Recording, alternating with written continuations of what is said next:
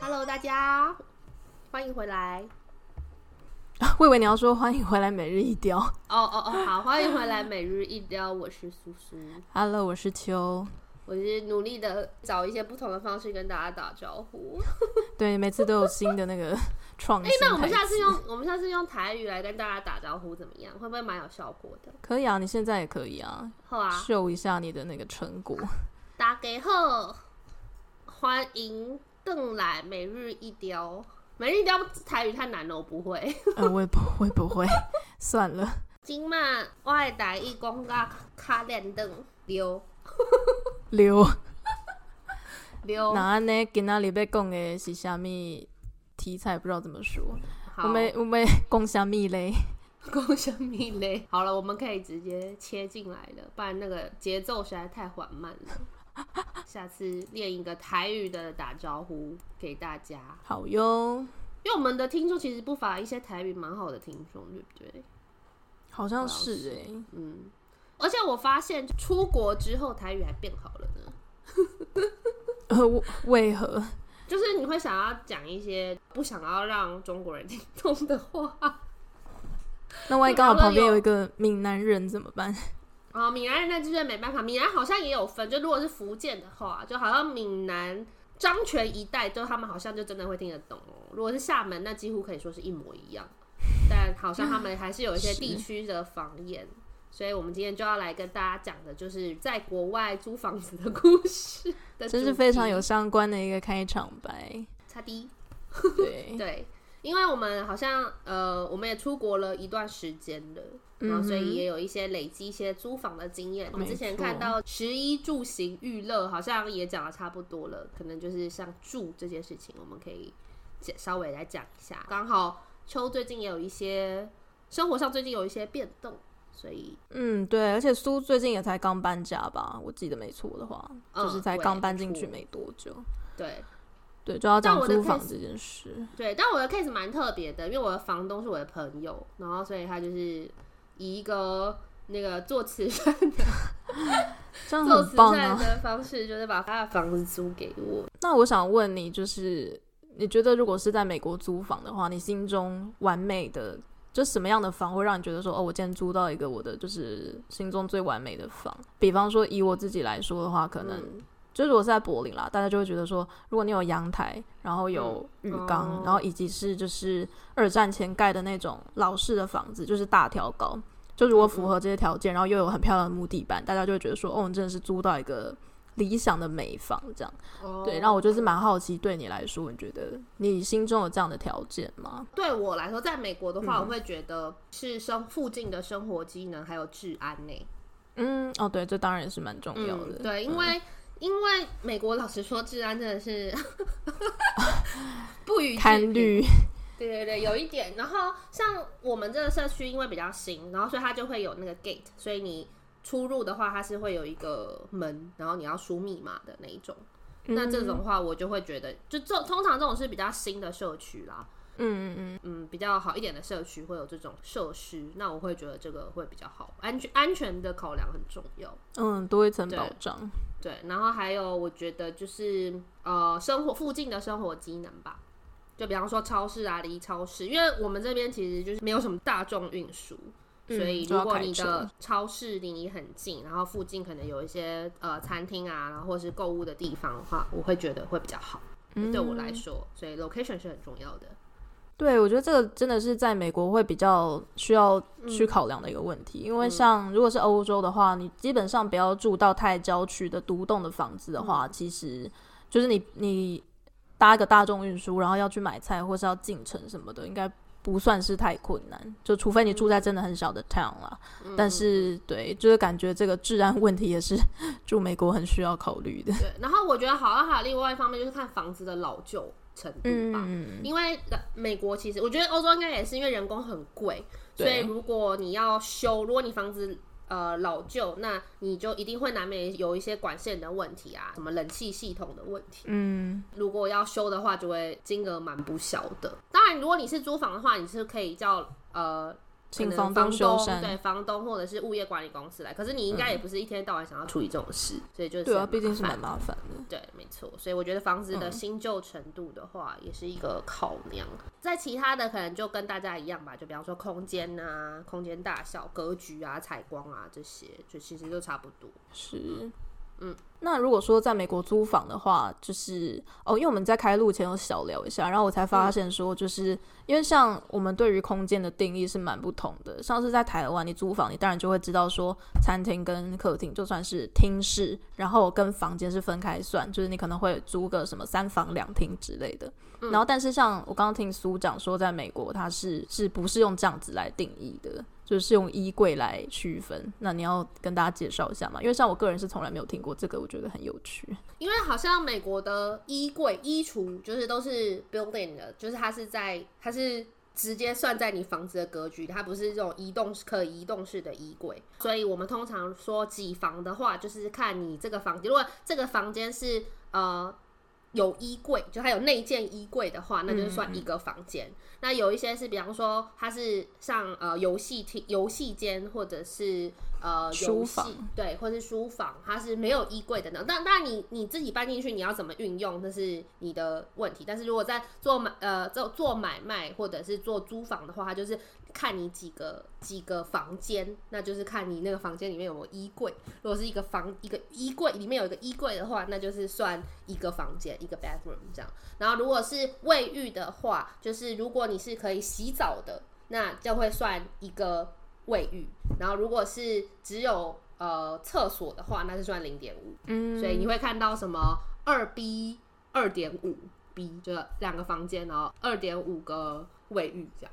对，算法真的是蛮不同的，因为像在德国的话，它就是没有在管你的房间要怎么运用，就是但凡是就厨房就另外了，因为厨房有那个烹调的用具或设备什么的，所以厨房就是厨房。但如果说你有一个客厅，然后可能再加个两三间空房，那他就会把客厅的算成一房。所以如果你在德国讲说我住住在一个三房的的一个公寓的话，那大家就可能会想象说你是是一个客厅，然后再加两间房间。然后你的那个房间，你可能就是可以拿来当做卧室啊，然后当做就是小孩房或是书房等等的，对，所以这个算法是蛮不同的。如果是游戏间的话，它可能会在美国可能会被算成是 living room，所以就是可能变成两厅，嗯、就像台湾那种几几房几厅这样子，嗯、就是比方说我可能就是三房两厅的这种感觉，就是它的游戏间，尽管它有门，那它可能会被算成一个厅这样子，它不会算成一个房。可能因为美国房子比较大吧。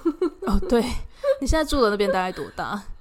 你说我现在的房子吗？大概五十平吧，用台湾的。哦，超大哎、欸，这样等于是一百五十平方米左右。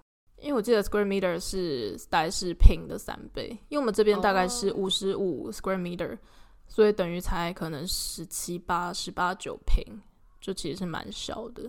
对，而且想要就是，就是或许有些人已经知道，就是在德国租房，通常啦，通常的情况是你租到一个公寓，里面是不会有任何东西，就是包含说不会有厨房，然后可能甚至不会有电灯，它就是一个完全的空屋，然后你要自己想办法把它填满。所以对于那种就是可能我初来乍到的人，然后我要住一个空屋，就会是一个蛮。可是蛮有趣的体验吧，因为在台湾租房基本上是不会有这种事情发生，就里面一定会有家具这样。哦，台湾会有家具哦，美国其实也是没有家具的，但是会有一些基本的东西，比方说像我一开始来美国的时候，我租的那个 apartment 就是它是有冰箱，这种应该是基本都会有，就是冰箱，然后瓦斯炉、烤箱那种，就是厨房会有让你可以煮菜的设备。烤，我们的炉台是连连着烤箱。对，就是炉台的下面是烤箱，嗯、大烤箱。对，所以这种东西是算是基本的配备，一定会有。所以你们是没有的吗？对，就是说，就是说，大部分的情况是这样，但是也会有一个很常见的情况是，哦、就是它是连续租租人的。就比方说，我是无缝接轨的，从上一个呃租客那边承租过来。就当然可能不见得是上一个租客决定说要租给谁，但是你是要跟他沟通协调说。好，那假设我我现在要把这个房子，我现在要退租了，我要租给下一个人。嗯、那我的厨房设备，我可能已经找 IKEA 或者其他的厂商已经帮我弄了一个很漂亮的，嗯、有琉璃台、有橱柜、有炉台的一个完整的厨房。嗯、那如果说就是按照规定，其实你是要把这个厨房清空，就是你要不就把它带走，哦、要不你就把它拆掉。但是就是实物上这件事情是蛮不实际，因为嗯，就是这个是一个很完整的厨房，其实下一个人他也就是其实可以用嘛。所以现在有一个很常见的情况就是，嗯、呃，你在找房子的时候，可能你就会必须要跟前呃现在正住在住在那里的这个承租者协调说，好，那我可以跟你买你的厨房，然后你可能就打个几折卖给我，这样对我来说，我就不用再自己去设计，然后去呃费那么多的心思跟功夫去重新建造一个厨房。那对前面一个租客来讲，他当然就是乐得轻松，他也不用把这厨房拆掉，然后这个东西也不会浪费掉。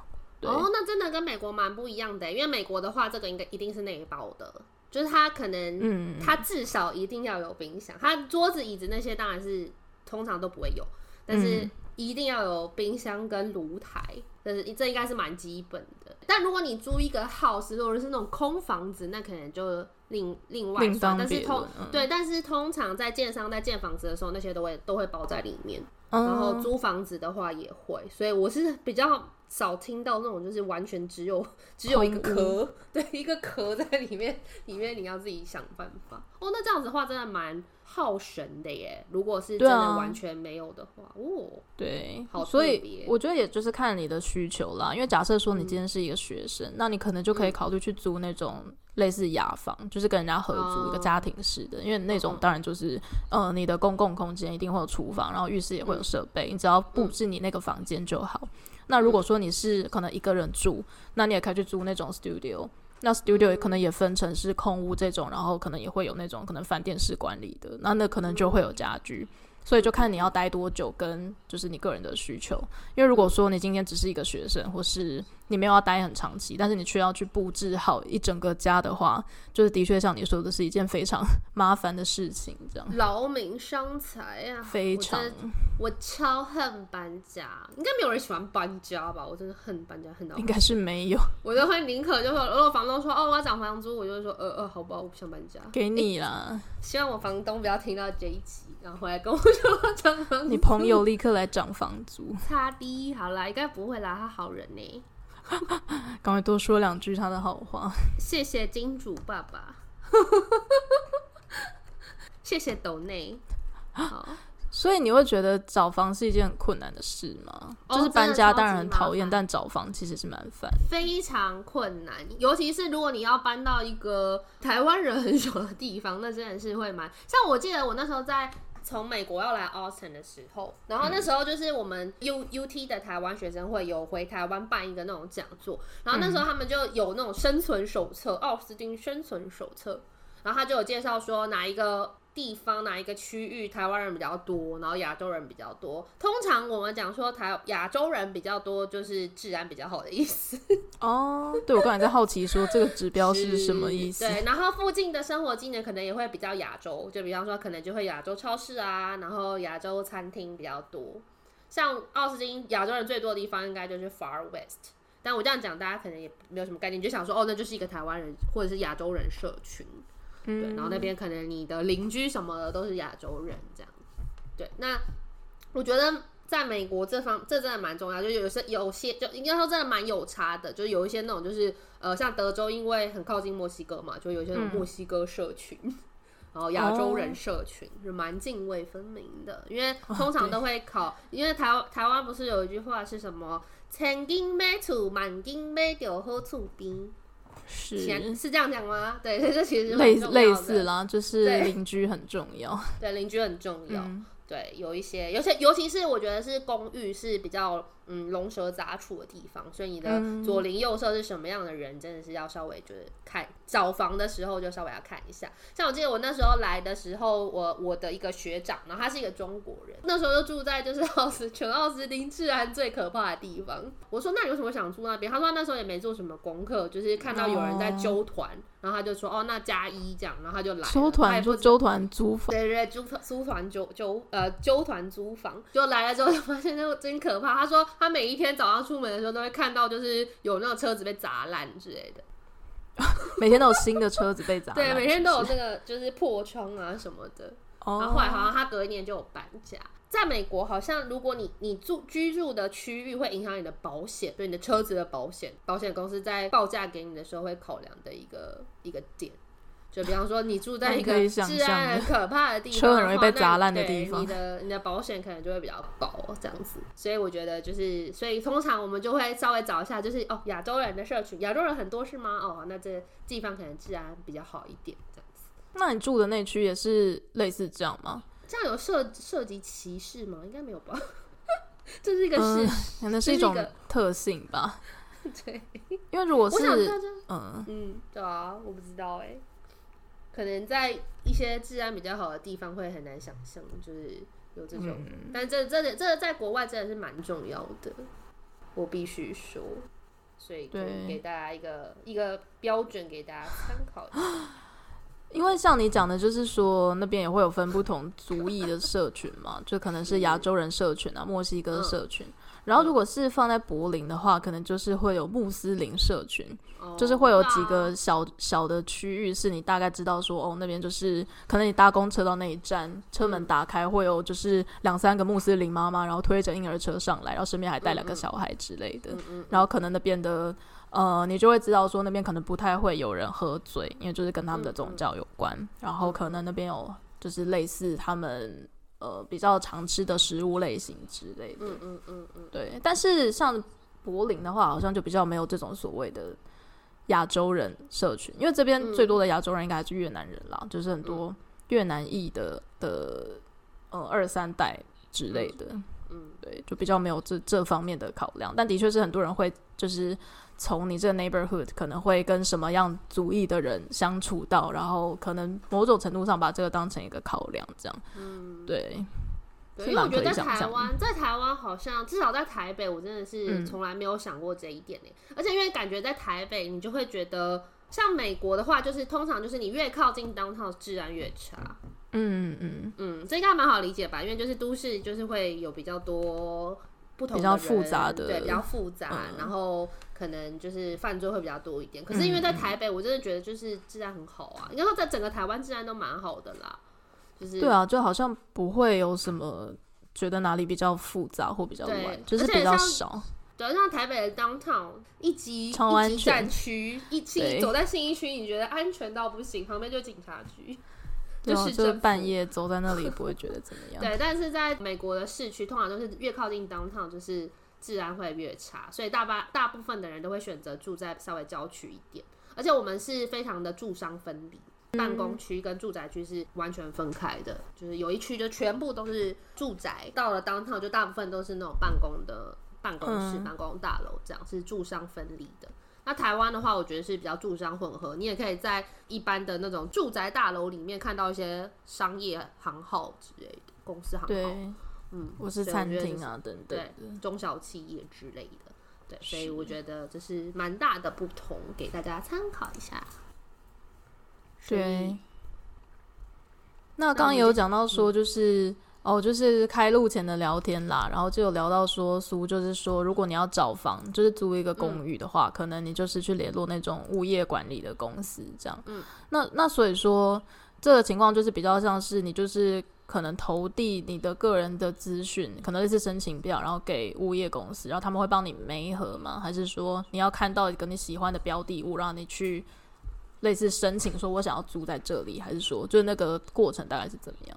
嗯，通常都是后者，就是你自己在网络上，因为你可以看你先看好这样。呃、对，有一些租房，美国有一些租房网站，嗯、然后你也可以直接去那个物业管理公司的网站，然后它会有一些，因为现在尤其是疫情，还会给你看就是那个房子里面的配置啊、格局啊，然后样品屋的摆设。哦、那如果你 OK 的话，或是你有兴趣的话，你就会去约预约看房，看一下那个整个的大概环境。有些有有时候会。很担心会有那种照片的事情发生，呃、对 对，就是嗯，怎么完全不一样？嗯，那你就是进进去里面看一下，然后如果 OK 的话，你就就直接跟物业公司下订签约，这样子，嗯、对，签约下定会是你的租约的期限有一些折折扣，通常通常最少应该都是一年吧，一年的话才才算是长租，这样一年以上。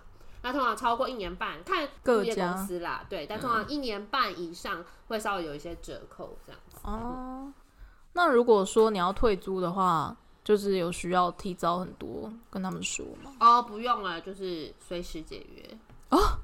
所以，所以假设说我八月中我要搬走，嗯、然后我可能八月十号我再跟他说，我也可以立刻搬走。可以啊，但是你要看你租约还剩多久，因为你假设你测你是、嗯、假设我们是一年一年算的，好了，嗯、那假设你八月，然后到你可能你的租约 renew 是十二月，嗯、那你这四个月你你要看你是要赔钱还是你要找人 sublease 都可以哦。对，就是他，Okay. 我觉得物业公司就是他们是 care 是他有没有办法收到这个租金。那他不 care 是谁，像我记得那时候，呃，留学生之间很长，就是会有人看到说，哦，我的租约还剩多少，然后我希望就是有人可以来接我这个租约。如果你住的喜欢的话，你也可以自己跟物业公司 renew 你的合约，这样子，就他就 sublease 给你，这样，那他就搬走。对，其实都很美国蛮有弹性的，对，蛮美国是蛮这个，就 at will，就是 完全的看你们自己这样子，嗯，资本主义社会。对，那那德国呢？你要讲一下吗？哦，我觉得就是蛮看城市而定。像我们之前住在明斯特就很竞争，嗯、然后到了柏林就又更竞争，就是完全是供不应求。然后你在，就是有很多人会形容说，在德国或是在这种就是比较房产供不应求的城市找房，会很像要就是相亲或找工作，哦、就是你要、嗯、你要去 apply 这个工作的时候，就我有遇过一个很夸张的情况是，有一次我就是看好有某一间我觉得蛮蛮不错的公寓，然后他有公布时间说，比方说星期六下午一点，就是有兴趣的人全部都可以来看房。然后我，然后我，然后他就有讲说，你可能要带一下你个人的资料什么的。然后我去到那边之后，发现现场可能有三四十个人，然后每个人手上都是有一叠，就他自己的资料，就是可能是你的信用品等、你的个人资料、你的收入证明、你的甚至你的工作合约，就是你真的要把这些各自全部都准备成一份像履历的东西，然后 在现场登记，然后跟给他们你的资料，然后就是让他们去审核，看谁比较适合这样。这简直就像移民局在选 H1B 一样。对啊，就是很夸张。而且你要想，德国人就是那么重视他们的个资，但是为了要找房子，他还是必须把这些东西都给出去，给人家审核，这样。真是风土民情哎！哦，我觉得可能是是不是因为你们有一些法律是规定说，如果呃一旦你租给这个。租客你不能随便叫人家搬家，没错，对租客的的那个保障非常多，然后房东也不能随便就是可能坐地起价涨房租，或者是随便把你赶走。所以的确他们在审核的时候会想要找真的很适合，而且可能会租比较久的人，不然你如果租到一个根本就付不出房租的人，那他也不太能赶你走，这样他们会很困扰。嗯嗯嗯，因为像我们美国的话也会有一些，因为美国会有一些那种 credit check，嗯，就是呃。Credit check，嗯，跟 background check，就是像你在找工作的话，要入职，对对对，然后就是公司就会去跑一个，就比方说你看看你有没有就是犯罪记录啊，然后或者是你的呃不不会有薪资，不会有财务状况这么的细啦，但是它主要就是看你说哦，你这些人是不是有什么登记在案的，嗯，的是不是良民犯罪犯，对对，罪犯之类的，嗯，有我知道有一些人会这样。但是我好像很少听到被要求要看财务证明，诶，几乎没有听过，嗯，或是有我不知道，但是至少我们在租房的时候都没有要求。然后我之前是有听到我的一个同事，然后这是一个苦主的故事，他有两间房子，然后一间是自住，一间就是算是租给别人投资房这样。他说当初他在租他的时候就看他可怜，好像是一个单亲妈妈，然后带两个小孩，他就说后来租给他们之后，他就再也没有收过租金了。那他们就会找各种方式拖延房租、哦、卖惨这样子，嗯、然后最后最后就跟他讲说，哦，我要搬走了，然后搬了之后就也没有把房租给他，然后他就傻眼。那他这样不就求偿无门吗？对啊，很惨啊，就是好像听说什么各自都假的。就嗯蛮惨的，好像听说这个还算是小事，所以我我猜可能也是因为这样，所以就是有一些特定的背景的房客会有点难租到房子，因为听说他们就是真的非常不爱惜，对，非常不爱惜房子。就是他说他去那种，哦，看到那小孩就把那小门都踢烂了之类的，还要花钱修缮，就嗯蛮惨的，这是一个蛮惨的故事，对。对，因为像就是我有个朋友，就是也在柏林，然后他们租的那一栋是，嗯、就是他那个，嗯、呃，应该说他们那一栋在那个区里面算是条件很好的房子，就是房东可能才刚翻新过，然后，嗯、然后他们那时候去看房的时候，房东还直接跟他说，哦，我们这栋里面就是不会有住那个领 Hartz IV 的人，真的就是一个德国的社会补助。嗯嗯，对，然后就是很很直接的说，哦，我们这边不会有领社会补助的人哦，就是大家都是有那个自己有工作，工作然后可以正当职业，可以付得起房租的人，这样、哦、就甚至成为了一个卖点。哦，这也是蛮重要的啦，因为对，哎，大家心照不宣，但是 对是蛮重要的，就是因为像拖租的问题，我觉得可能都已经算小事，嗯、有时候是它会破坏你的房子，那你也不知道。你就等到搬走了之后就大傻眼，所以就可能就，而且这种是你扣你扣那押金，好，你说押金两个月，可是你根本就好，你给你扣啊，但是他把你你要花的费用可能是远超于对远超过你的押金，嗯、那真的是蛮蛮尴尬的，对吧、啊？你也不能你也也很难告吧？这对啊。是蛮多的。对，我觉得房东其实心脏要很大颗，因为我刚来柏林的时候，我是去住一个那种就是跟人家分租的，然后那边都是中国人，嗯、然后那个屋况真的是好像那个房子是。是这样，就是由一个中国人，他先承租下来，然后他再分租给不同的人，这样就是有一个主主要的房东，诶、欸，他可能就是类似当二房东，然后分租给别人这样。嗯、然后我进去住的时候，我就发现那个屋况就是差到不可思议，就是 厨房整个就是充满油垢啊，然后可能很多家具也是有一些就是被被破坏，或是就整个屋况非常的糟糕。然后我就在想说。因为他们都是租很长期嘛，就只要你付得出租金，然后房东可能没有特别的原因要收回的话，他就是会一直租下去。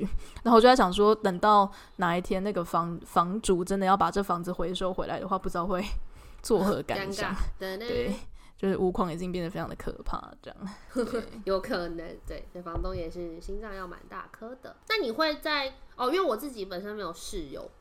那你在挑选室友的时候，你会有偏好特定的什么样的背景吗？嗯，我那时候其实算是有点没有选择，因为我那时候等于是在明斯特找到柏林的工作，然后我很快就要上工，所以我其实没有那么多时间去，就等于是我只能快速找一个我可以安安身的地方而已，所以我并没有。呃，就是看很多房啊，或者花很长的时间挑选，嗯、我自己就看到可以住，我就去住了，这样。嗯、所以基本上也是完全不知道里面的室友是做什么的。嗯嗯，对。但是我听说，就是那种有朋友的妹妹，嗯，去住学校的宿舍。那学校宿舍当然就是跟别人合租的，嗯、就是你不太会有自己的房间。然后就是他好像也是遇到很多很可怕的室友，就是可能不爱干净啊，然后或是乱带朋友回来。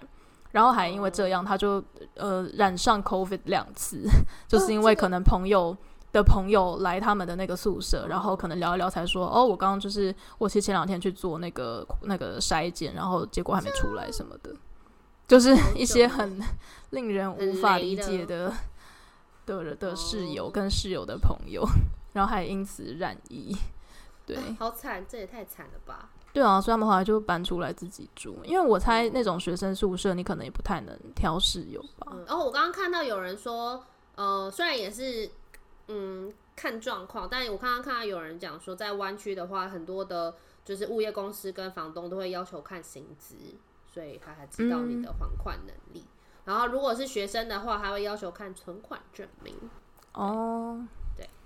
对，可能因为那边真的是蛮竞争的吧，还是要稍微确认一下你的那个。但因为我现在的房东就我朋友，所以他也知道我是在哪里工作啊，然后对，嗯、所以他应该他就没有要求看这些。嗯，对，蛮有趣的，对啊，所以就是其实我觉得像租房一样，就有有点像是在你怎么选室友，就是你的邻居是哪是谁，就可能也是蛮重要的。嗯，对啊，因为就是有看到一些台湾的新闻，就是就是你知道那个震楼神器吗？好像是一个。呃 一个一个类似棒子或机械，然后它可以去干扰你楼上的邻居，对付很吵的邻居。对，就觉得说好像就是有听说，好像有朋友是家里常常因为有小孩嘛，小孩可能会奔跑什么的，嗯、然后就会被楼下的、嗯、被楼下的邻居震，嗯、就觉得这个也是蛮蛮应该蛮不舒服的。哦，对，因为住的比较密集，就会就会有这种困扰。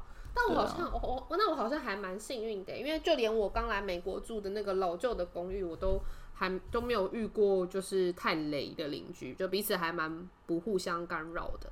我现在住的这边当然就是环境什么都很好，而且又是独栋的，所以也没有什么楼上楼下、嗯、对楼上楼下的问题。但是即使是我以前，因为我们来美国之后，大概搬了呃，这已经是天啊，是第几次？一二三。四第四次，呜，我搬了四次家，好，然后反正就是住的地方好像就嗯，就好像也还好，就没有前面两次都，前面三次都好像还好，附近的邻居就也还蛮正常的，蛮幸运的，只能这么说喽。赶快敲桌子三下，避免之后遇到。为什么要敲桌子三下？哎、欸，你们没有这个吗？就是没有啊，还是就是比方说你在讲说，你就讲说我从来没有生病过，然后就要赶快这样敲三下。哦就是说，哦，偷偷偷，希望我不会讲完这个，然后立刻破功，立刻生病。哦，像就像我有时候会说，哎、欸，我最近好像还好，没有很忙，就也要赶快敲三下。对对对，不然立刻就会 客户就会找上你。OK，好，有趣有趣。那你们那种，哦，我这也是我们之前想要跟大家讲的一个，算是一个话题吧，就是因为其实美国的房租也算蛮贵的。然后，所以就是很多大城市会城市发展的很快，然后会导致房租的上涨，所以就有些人就会租不起房子，就可能必须要呃睡车上啊，或者是 变成游民这样子。柏林有这种状况吗？美国是还蛮普遍的，比方你去那种什么旧金山、纽约，超多的。就是也是有一些乱象了，因为在大家的印象中会觉得说柏林在欧洲的大城市里面算是房租非常便宜的。嗯、那也因为一开始大家有这个印象，所以其实嗯，在房价还很低廉的时候，其实涌入蛮多人口。就比方说可能艺术家，哦、然后他可能已经负担不起，比方说巴黎的房租，他就来柏林。嗯、然后在这样子就是人口。渐渐的成长之后呢，就是也是到了一个供不应求的状况，然后就房租飙涨啊，供不应求啊。然后因为德国的建筑法规还蛮繁复的，所以你可能要盖房子，你也要先通过很多的审核跟评估，所以就是有点像是盖房子的速度赶不上人口移入的速度。那房租也因为这样子，就是当然一直往上涨。然后在一九年的时候，就是柏林的执政联盟，就是由三个比较偏左派的政党，就是社民党、左翼党跟绿党，他们就提出了一个提议，就是说，那不然我们现在就是为了要遏制这个房租飙升的乱象，我们就让房租冻涨五年，就是未来五年我们就是要维持在今年六月的这个水准。然后他们就也提出一些试算表，就是说，哦，如果你就可以根据这试算表去看，说你家房子的状况是怎样，然后根据你家房子的状况，你其实最高应该要付某一个上限即可。就假设我家的房租可能最高我只应该要付三万，但我付了超过这个三万的百分之二十，那就可以要求房东降租，说，诶，我不应该要付那么多钱，这样。对，然后就是因为这件事情，就是吵得沸沸扬扬。因为这个法案其实，在二零年二月有生效，但是后来呢，又闹上宪法法庭。就是当然，你有这种法案，就会有人不高兴嘛。就是那些 pro 经济发展跟就是嗯市场自由交易的人，就会觉得说，你为什么要这样去限制一个地方的发展？就闹上宪法法庭。然后后来在今年四月就宣判违宪，但他们其实也是走一个就是法律上的程序瑕疵，因为他们会觉得说，嗯、呃，就是居住政策这个是属于联邦的管辖范围，不是你柏林地方政府的权限，所以他们就是用这个来宣判说，柏林市政府你没有权利去动涨房租，但是他就是有点规避掉说这个法案的内涵，就是这个诉讼的内涵，它的内容到底值不值得被讨论，就是说，呃，房租太贵的这个话题这样。对，然后我们家也是那时候有因为这样就去跟房东讲说，哦，我们现在付就是大概九百欧，可是其实我们只应该要付四百多欧。然后因为我们的房东这差太多了吧？对啊，就差很多、啊，差一半呢。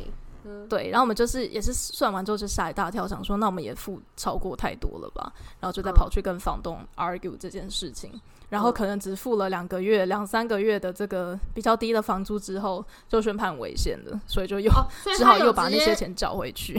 他有直他有直接帮你降到降到四百哦，还是你们就是像就你勾学说啊好，那不然我们交个六百这样子？嗯，他很有趣的是，就是我们的。这个房产的房主，他其实好像是一个想要从政的人，嗯、然后他还就是。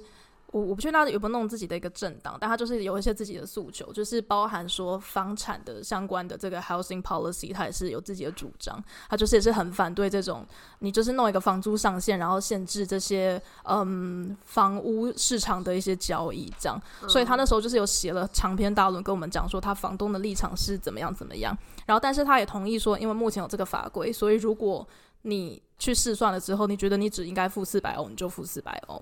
就他倒也没有去跟我们就是谈判说你们应该多付一点啊什么的也没有，他只是想要跟我们讲他的主张，然后但是我们还是可以依据法律付我们觉得合理的价钱这样。虽然只付了两个月啦，但是他有让我们降这个这个在美国真的是绝对不可能，即使在最左的最左的州都不可能。那基本上如果在德州发生在德州的话，假设今天奥斯汀市政府宣布这种事情。绝对就是枪拿出来的，没在跟你开玩笑。他们对他们就会，他们就会就是，而且市长之类的一定会受到死亡威胁。嗯，我跟你真的非常的肯定，美国超爱寄给人家死亡威胁的，超好笑。没对，德州人很彪悍的。这个也是我们我们之前有稍微小提过，就是之前或者是对，应该是今年，就是有发生呃，在奥斯汀有一个公投案。我觉得他们应该是拿 COVID 当做是一个借口，就是它是一个让这个问题浮上台面的一个很合理的借口。嗯，对。然后就是说，因为现在呃，奥斯汀虽然没有到很严重，对，以城以都市来讲没有到非常严重，那但是我们也有也发现，就是越来越多帐篷的，你知道，就是。一些 homeless 他们会没有，因为对对，因为付不起房租，所以他们就是买一个帐篷，可能就在桥下呀，或者是在哪里市区附近啊，就是搭一个帐篷住在里面这样子。提出这个案子的人，就是他们就讲说，哦，因为现在 COVID 的关系，所以我们应该要禁止，就是 public camping，就是在公共的场所露营，露营就搭一个帐篷住在里面，因为这样的话会导致就是疫情的扩散什么之类的。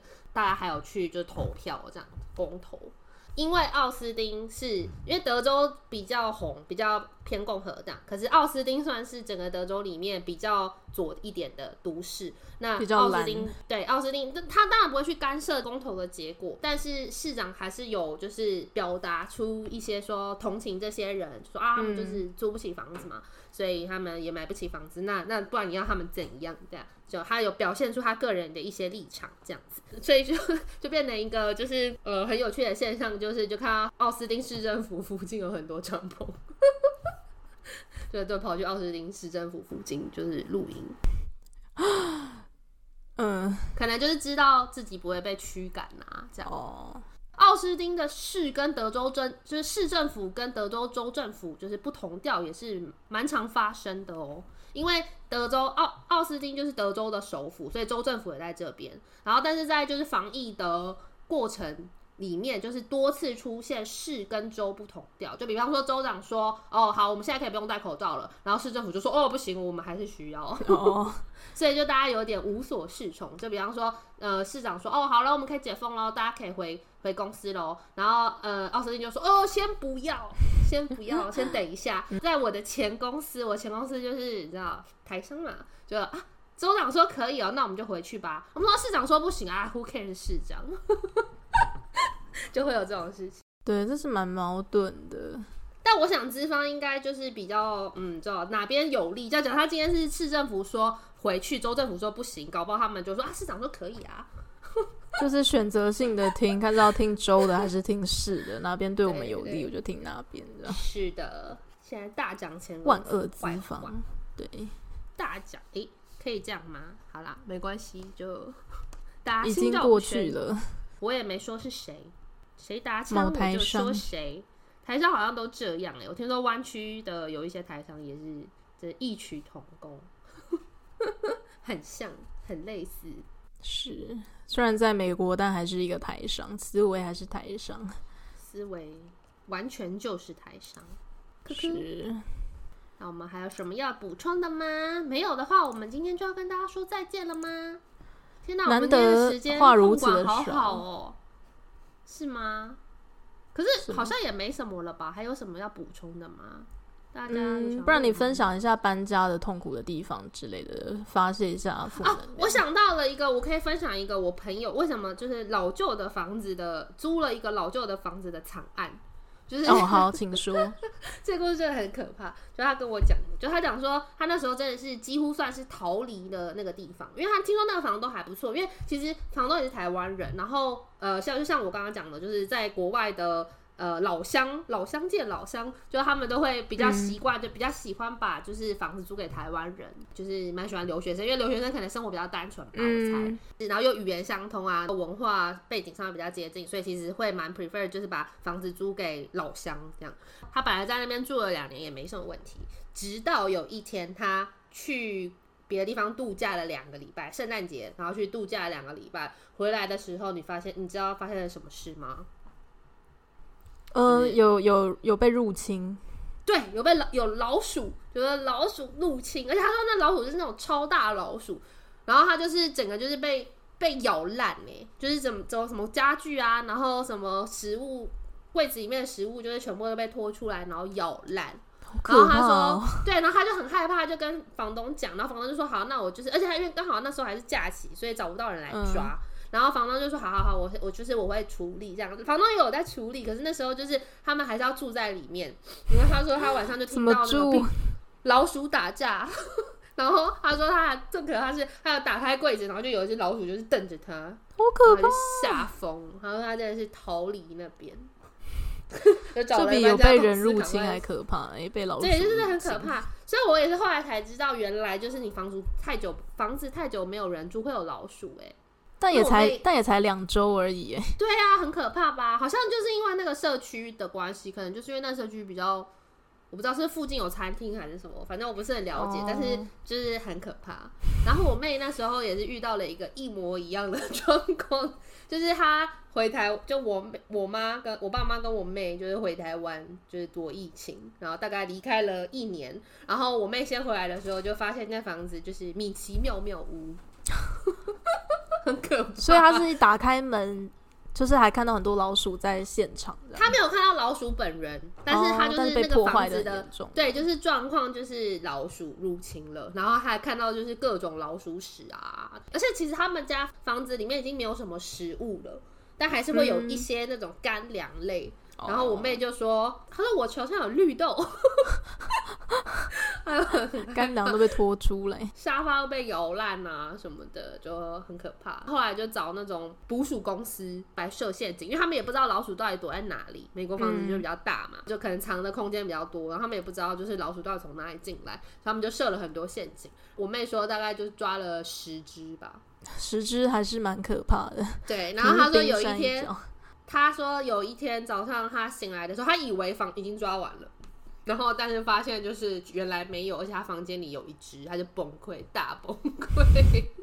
而且我爸那时候还想叫他，我爸那时候还想他想叫他自己弄，我没有崩溃。我妹说不行，我很害怕，真的，因为我们家离我们我的阿伯家很近，伯父。然后我就说那那那二伯呢？然后我妹就说二伯也怕，他不要弄，大家都怕老鼠。对，听说最好的方式好像真的是养猫哎。因为好像那个，嗯，对，就是好像有猫在的话，老鼠就会自己搬搬走了。哦，所以它也不用真的去攻击老鼠，老鼠应该还是会有，因为猫就是会很就很贱，然后而且它们的那个猎杀本能，就它还是会不见得要吃它，哦、可是它就会把它们玩死。对，只好养猫了。对，然后好像就是很害，就是他们好像老鼠真的是蛮怕猫的，就是一种本能的惧怕。写在你的基因里。是的，所以这是一个有趣的小故事。大家会觉得有趣吗？还是觉得很恐怖啊？我觉得蛮可怕的。要是我，我可能会直接关上门，然后头也不回的离开，就不敢你要住哪？你要住哪？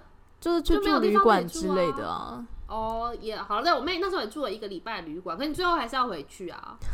你妹很坚强，我我妹住了一个礼拜，然后就回去了。哎、欸，那我好奇一件事、欸，哎，就是比方说像这样子，就是被老鼠破坏，那有没有保险是可以就是赔偿这个理赔这个？应该，如果你房子有被呃有，我不知道有没有老鼠破坏这一点。可是如果你房子一般有什么损坏，什么说什么就是哦，像之之前记得德州有大雪灾吗？哦，然后很多人都对很多人家里就很惨呐、啊，就是有瀑布还结冰，对，因为水管结冰，因为冷暖气坏掉，呃，电也坏掉，就是电停电嘛，所以就是没有办法供暖，导致水管结冰，最后水管就直接爆掉。等到雪融的时候，水管就直接爆掉，就我就听到有人是整个房子什么天花板坍下来什么之类的，好严重，就很惨。这种这种就有可以，就是保险会有理赔。但老鼠这个我就不确定，可能要看一下你的保险。对，但是像这种比较重大的天灾什么的，应该是都会有理赔，火灾啊，然后可能淹水啊什么的，就是会有会有赔这样。可是真的是很麻烦，因为有时候那保险公司就会找各种理由，然后不然就是说哦，我们现在就是呃什么呃 case 太多啊，然后要处理理赔进度。对，而且也是你要自己先去。找人来修嘛，然后可是通常有这种就是重大的天灾的时候，是你根本就排不到。嗯，对，大家都需要修。对，然后我那时候听到有一些，比方说要换什么冷气的系统，然后他们就说哦，大概嗯要半年吧。我 半年那冷气都 都已经冬天了，我也不用冷气了，好不好？对，对，大概是这样。因为像在德国的话，有一个叫第三方责任险的，我觉得这还蛮有趣的，就是说，嗯，它有一些不同的。项目，比方说你可能不小心弄坏别人的东西，嗯、可能你去帮朋友搬家，嗯、然后你帮他搬电视的时候，电视掉到地上坏掉了，就是、哦、那那现在是你要去赔吗？但如果你有买这个第三方责任险的话，可以由这个保险来理赔，你就不用自己出钱。哦、然后或者是说，如果是放在房子里面的话，你也可以保这个，然后就会有一些非自愿的情况，可能像是说，哦，我的洗衣机坏了，然后淹大水把那个。嗯，房子的地板给破坏了，那要修这肯定是一大笔钱。嗯、那如果你有第三方责任险的话，你就也可以不用从自己的口袋里掏出全部的费用，这样。哦、对，或者是说钥匙不见，因为在德国钥匙不见会是一件很绝望的事情，因为他们会有一种，嗯，就是你的钥匙有可能是你可以同时打开楼下大门，然后地下室、储藏室跟你家的门，所以等于说你的钥匙不见了的话，别人有可能可以用那个钥匙入侵你们这一栋。嗯，对，就等于是他是要把那个整栋的钥匙，他都要重新换过，嗯、那那个可能会是一个很很高价的费用。对，嗯、所以如果你有保第三方责任险，并且还有 cover 这个钥匙的险的话，那可能 你就会比较安心一点。哦、嗯，对。那你们可以改成用密码锁啊，噔噔噔。嗯，德国是没有这么高科技啦，而且你一定会有楼下大门的钥匙嘛，哦、所以那个就是绝对不能弄。楼下大门也改密码锁，噔噔噔。可能看二零四零年或二零五零年有没有办法了。好吧，还要很久以后。噔噔，没办法，早点发展的城市就会这样。像芝加哥那种地方，芝加哥真是可怕到不行，我的仇恨芝加哥。好的，那差不多了吧？我想，我们今天时间控制的很完美耶。可能就租房也不是我们真的很擅长的话题吧。没有什么，就是可以聊聊啦，就是生活的话题，生活，但就会觉得说，哦，好像差不多啦，就这样吧。对，久违的生活话题，对，没错，有有吗？有久违吗？我觉得差不多了吧。我觉得我们还蛮常在聊的啊，什么吃的啊什么的。可能是因为太久才录一次音，所以我只记得我们上一次是《红楼梦》，再再上一次我就已经忘记是什么。我们我，我们聊的我们聊的那个话题真的也是蛮蛮多元的，对。对，杂家，没错，什么都沾，什么都可以聊，就是想到什么就聊什么。希望大家能够适应我们随性的风格，可以吧？好的哟，那还是欢迎大家许愿题材。我们之前有接获投稿说，就是很喜欢《红楼梦》那一集，然后希望我们可以讲一些就是其他跟文学有关的题目之类的。欢迎多多许。我觉得哈利波特还不错哎，因为我们好像听众也蛮多喜欢哈利波特的。毕竟我们的这个世代就是几乎都有接触哈利波特。对，而且之前好像有听过，好像是普林斯顿还是哪一个学校的教授，就讲说他有做一个研究，就是说发现好像哈利波特的那个呃影响力有随着年龄的下降，然后慢慢的就是失失去了他的影响力。也就是说，现在的年轻人可能就已经没有什么在看哈利波特了。时代的眼泪，对，他没有办法成为一个文学经典。因为经典的好像有一个指标是，好像可能是百年之类的，还是有人在看，或是还是有一定的影响力。我有点忘记他那个指标，但是他有一个他的研究有指出说，好像哈利波特已经不能算是经典了，但是魔戒还可以。哦，哈利波特是我们这个世代的经典啊。对啊，对我们这个时代来说是。你们这个就我们这个世代的经典就不能算是经典，那么经典要稍微要经得起时代的检验。是，现在已经。对，消失在时代洪流之中，也没有消失啦，就影响力下降。我们就是千禧老人啦，怎样？对，好哦，三十岁阿姨要跟大家说再见了。没错，老妹们跟大家道别。老妹们，美魔女们，自己讲的有点嘴软。好啦，那就先跟大家道别喽，拜，欢迎下次再来。拜拜，拜拜。